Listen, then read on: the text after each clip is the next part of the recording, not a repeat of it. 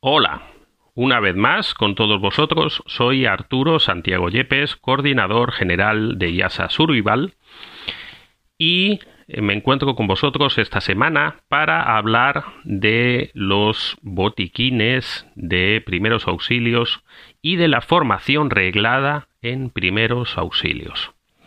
Recordar que podéis conocer más de nosotros en www.iasasurvival.com y que podéis asociaros a nuestro club por solo 50 dólares al año y recibir todos nuestros servicios como son blogs, talleres, webinars, cursos, asesoría y un sinfín de servicios pensados para que avancemos en los conocimientos de nuestra pasión, que no es otra que la supervivencia, el bushcraft, el outdoor y la aventura.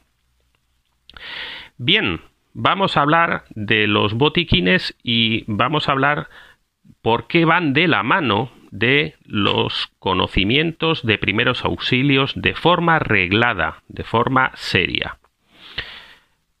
¿Por qué comentamos esto? En ocasiones vamos a ver en manuales, en textos o en distintas publicaciones cómo nos eh, aparecen una serie de listados de elementos que debemos de llevar en nuestro botiquín. Bueno, pues tenemos que llevar unas pinzas o tenemos que llevar em, vendas o tenemos que llevar alcohol o un torniquete. Bueno, cada persona pondrá lo que considera necesario. Bien, Efectivamente, estos elementos son importantes, pero hay que tener siempre dos consideraciones antes de llevar estos elementos en nuestro botiquín. La primera de ellas es que el botiquín es personal, es para mí o para mi familia o para mi hijo, pero no está pensado para que yo eh, tenga que eh, atender a otras personas. Esto no significa que si yo no tengo conocimientos eh, de, primeros auxilios, atienda a las personas. Por supuesto. Pero si yo llevo eh, medicamentos, esos medicamentos son para mí. Yo no puedo suministrar medicamentos a una persona porque no soy médico y porque no conozco su historial clínico, sus alergias, etcétera. Por lo tanto, esos medicamentos que vayan ahí van a ser los que yo necesito y los que yo puedo tomar o los que puede tomar mi hijo si es que se los voy a suministrar o mi familia o, eh, vamos a llamar mi núcleo eh, familiar. Ese es el primer concepto que debo de ver. Entonces, por mucho que a mí una persona me diga, usted tiene que llevar, eh, no sé, este producto antialérgico que usted se lo va a pinchar en no sé qué sitio, bueno, pues tú tendrás que saber si eso es para ti, si tú eh, tienes esos conocimientos, si tú te lo puedes aplicar o lo puedes aplicar a otra persona y entramos ya en dos conceptos. Uno, si es válido para mí y otro, si tengo los conocimientos de primeros auxilios profesionales serios para poder aplicarlo. Vamos a ver un ejemplo, como siempre hacemos, y va a quedar más claro. Yo voy a salir dentro de, dos horas aproximadamente, me voy con mi hijo a pescar, hoy es domingo, y voy a pasar un día de campo con él.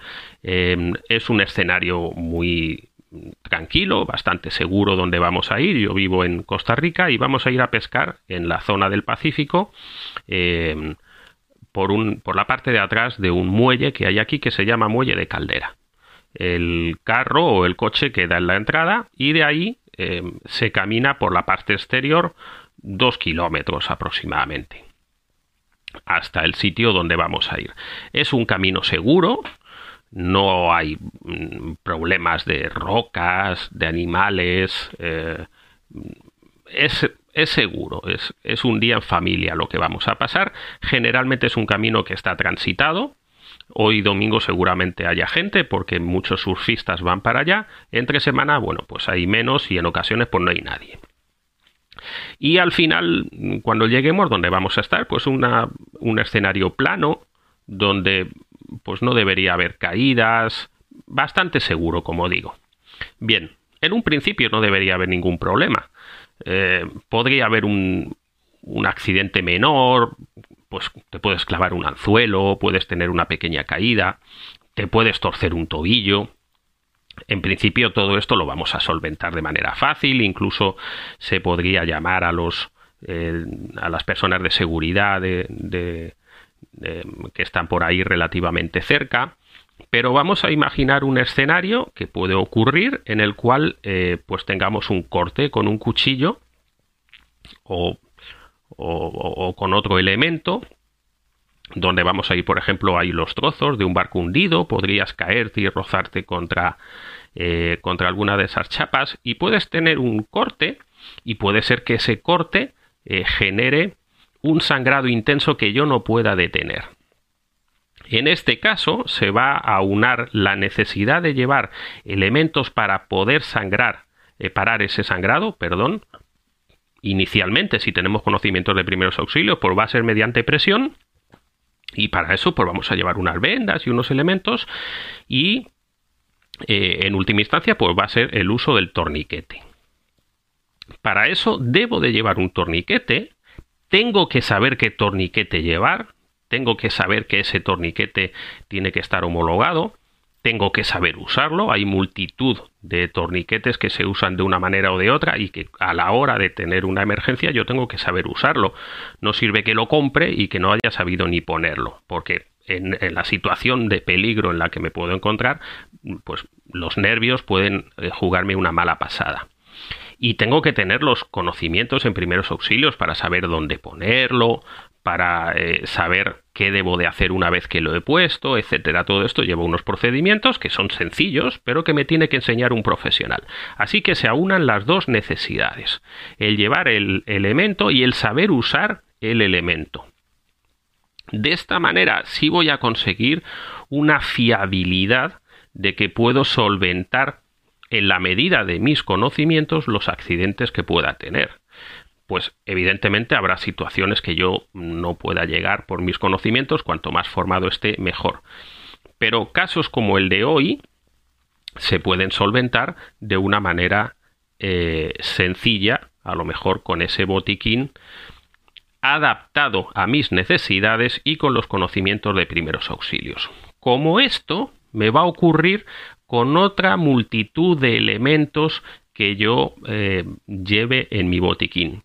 Tengo que evaluar qué es lo que necesito, tengo que evaluar si para mí es necesario y tengo que evaluar si sé usarlo tengo que evaluar si lo voy a llevar como hoy a un día de campo relativamente sencillo o si lo que voy a hacer es una salida de una semana o de dos semanas a la montaña en un sitio más agreste porque no va a ser lo mismo lo que voy a tener que llevar en un escenario que lo que voy a llevar en el otro.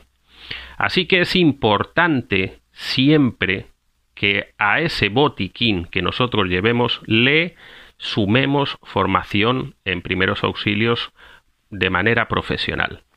¿Y por qué comentamos una vez más esto de la manera profesional?